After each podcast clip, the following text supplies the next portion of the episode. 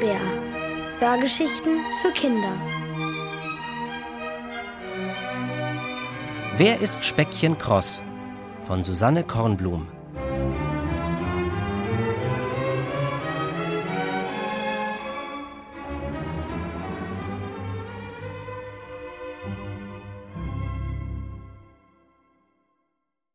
Speckchen Kross ist ein Faulpelz. Leider habe ich es nicht sofort bemerkt. Natürlich nicht.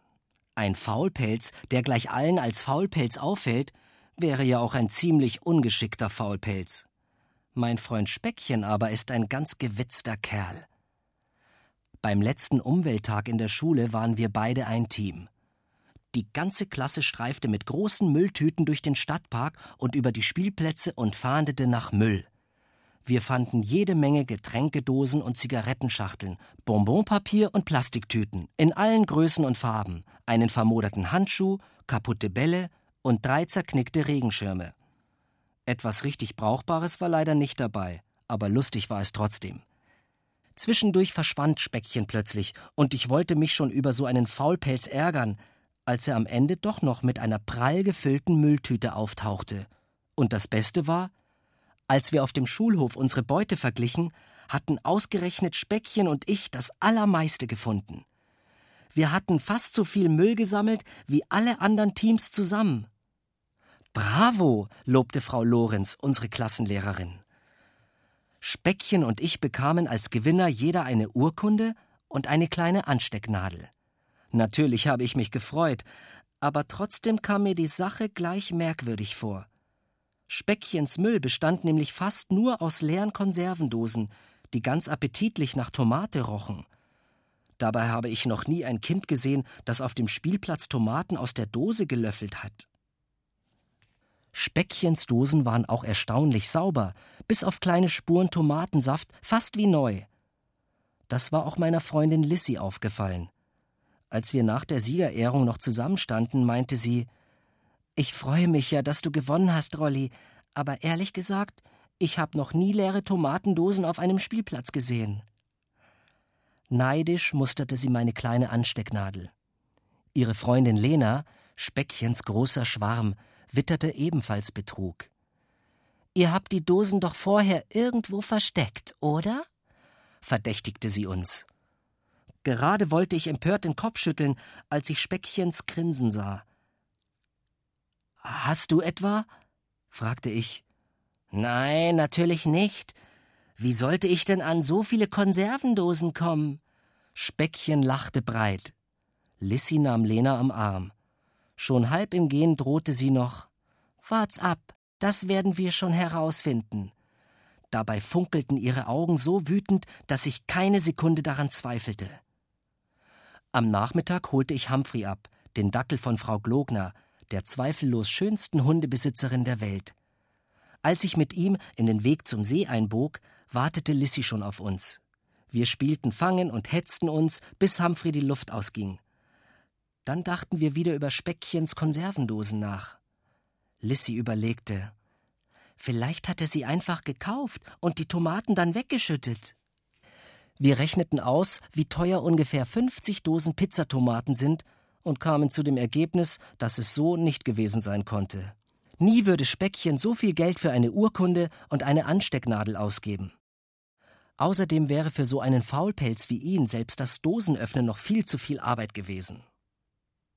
Wir fanden keine heiße Spur, bis wir Humphrey wieder zu Frau Glogner zurückbrachten. Vor ihrem Hauseingang stand gerade Giovannis Pizzataxi, und Giovanni höchstpersönlich balancierte eine Pizzaschachtel über den schmalen Fußweg. Giovanni war der Liebling aller Kinder. Für alle, die sich nicht entscheiden konnten, was sie essen wollten, backte er Pizza mit Spaghetti und Tomatensoße. Du, Giovanni, was machst du eigentlich mit den ganzen Dosen von den Pizzatomaten? fragte Lissy ihn gleich. Giovanni überlegte. Die fahre ich zum Recyclinghof. Warum? Wollt ihr heiraten? Was für eine Frage. Lissy und ich liefen dunkelrot an.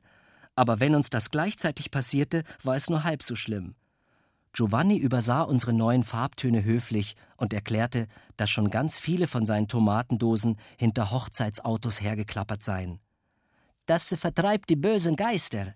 Die mögen nämlich keine Lärm, verriet er augenzwinkernd.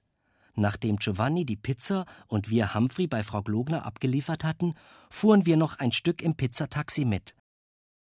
Die nächste Pizzalieferung ging nämlich in die Nähe von Lissys Wohnung. Unterwegs erzählte Giovanni, Stellt euch vor, erst gestern ist eine ganze Sack mit Konservedose aus meiner Küche verschwunden. Das war bestimmt auch eine Hochzeitsbar. Wer klaut sonst schon Müll? Giovanni lachte sein ansteckendes Lachen, doch Lissy und ich blieben stumm und spitzten die Ohren. Na ja, Klaue kann man das nicht nennen. Sie haben den Sack eben mitgenommen. Aber das waren ausgerechnet die Dosen, die ich für Frau Glogners Hochzeit gesammelt hatte. Sie waren sogar abgespült. Giovanni seufzte, und wir hatten keinen Zweifel mehr. Der Hochzeitsdosendieb war niemand anderer als Speckchen Cross.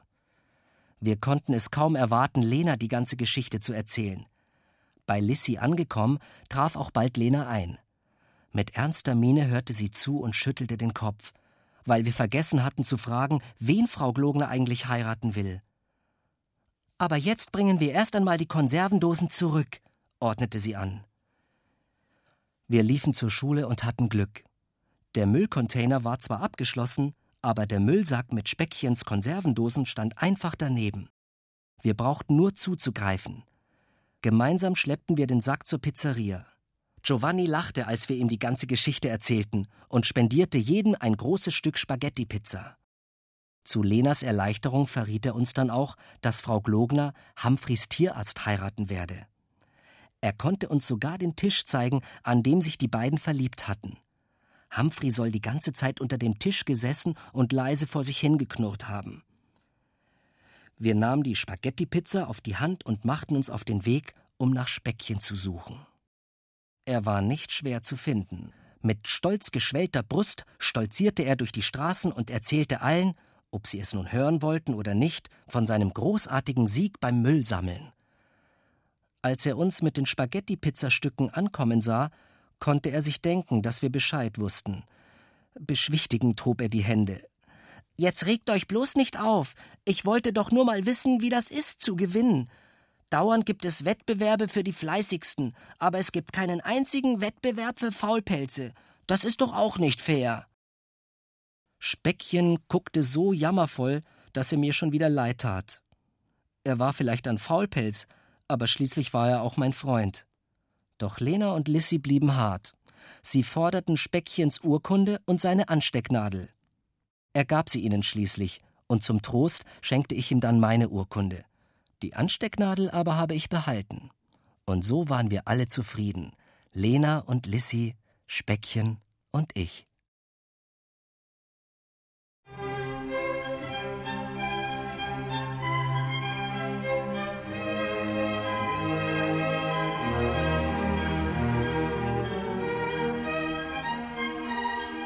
Ihr hörtet Wer ist Speckchen Cross von Susanne Kornblum, gelesen von Dieter Landuris.